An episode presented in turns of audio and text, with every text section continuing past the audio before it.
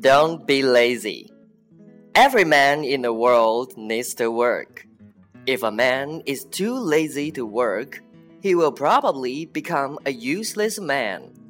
The life of such a lazy man is of no use to himself and to others. Everyone, when he's young, should learn to do some useful work. It is not enough for a man to learn to do some kind of work.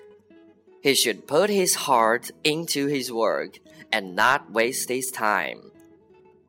Work while you work and play while you play. It is good rule for young people as well as for the old.